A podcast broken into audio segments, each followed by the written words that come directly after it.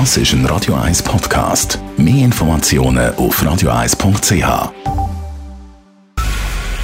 Es ist 9 Uhr. Radio 1, der Tag in 3 Minuten. Mit dem Simon Schaffer. Eine Mehrheit der Schweizer Detailhändler führt auf freiwilliger Basis eine Quadratmeterbeschränkung für Kundinnen und Kunden ein. Ziel sei es, einen kantonalen Flickenteppich und rigide Maßnahmen bis hin zu einem Lockdown wie im Ausland zu verhindern, so Christa Markwalder, die Präsidentin der Swiss Retail Federation. Die Geschäfte seien zwar gemäß den Angaben des Bundes nie große Ansteckungsorte gewesen, aber man wolle einen wichtigen Beitrag zur Pandemiebekämpfung leisten, so Markwalder. In unseren Läden kommen Leute zusammen, gehen einkaufen und wir wollen das Einkaufserlebnis weiterhin so sicher wie möglich gestalten und deswegen sind wir auch parat, selbst jetzt in dieser ähm, gut frequentierten Zeit im Weihnachtsgeschäft gewisse Limitierungen vorzunehmen und eben gewisse äh, Flächenbeschränkungen einzuführen. Mit diesem Schritt übernehme man Verantwortung und leiste einen Beitrag. Auch die IG Detailhandel, wo Coop, die Migro und Denner dazugehören, macht bei der freiwilligen Quadratmeterbeschränkung mit. Im Kanton Zürich müssen nach den Weihnachtsferien alle Schulkinder eine Schutzmaske tragen. Ab dem 13. Dezember ist es an Berufsschulen und Gymnasien nicht mehr möglich, sich von der Maskentragpflicht zu befreien. Bisher konnten dies jene Personen, welche an repetitiven Tests teilgenommen hatten oder geimpft oder genesen waren. Zudem wird die Maskentragpflicht ab dem 3. Januar ausgeweitet. Sie gilt dann befristet auch für Schülerinnen und Schüler der ersten bis zur dritten Primarschulklasse, wie Bildungsdirektorin Silvia Steiner erklärt. Unsere Erfahrung ist halt, dass nach der Ferien die Situation in den Schulen immer ein bisschen angespannt ist, weil die Kinder sehr mobil sind in den Ferien, weil sie andere Menschen getroffen haben und, und zum Teil halt auch dann krank oder infiziert wieder in die Schule zurückkommen.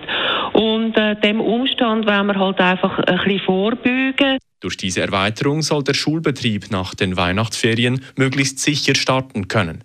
Auf obligatorische Wiederholungstests wird an den Schulen weiterhin verzichtet.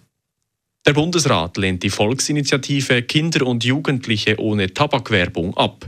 Er unterstützt aber den indirekten Gegenvorschlag.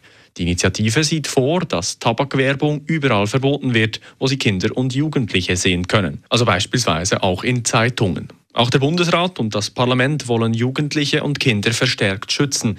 Die Initiative geht ihnen aber zu weit. Daher der Gegenvorschlag. Diese bringe bereits Verbesserungen, so Gesundheitsminister Alaberse heute vor den Medien. Die Vorlage kommt am 13. Februar an die Urne. Die Zürcher Gesundheitsdirektion setzt auf Boosterimpfungen während des Weihnachtsverkaufs.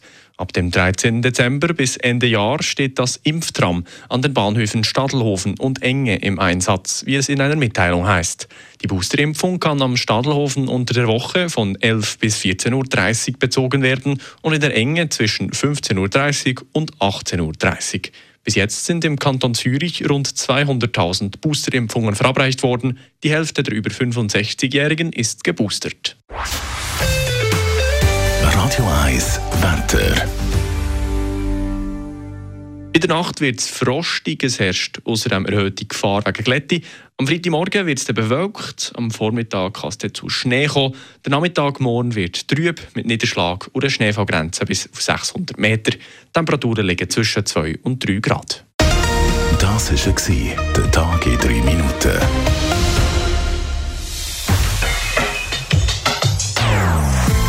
Non-Stop-Musik auf Radio 1. Die besten Songs von allen Zeiten. Non-Stop. Radio 1.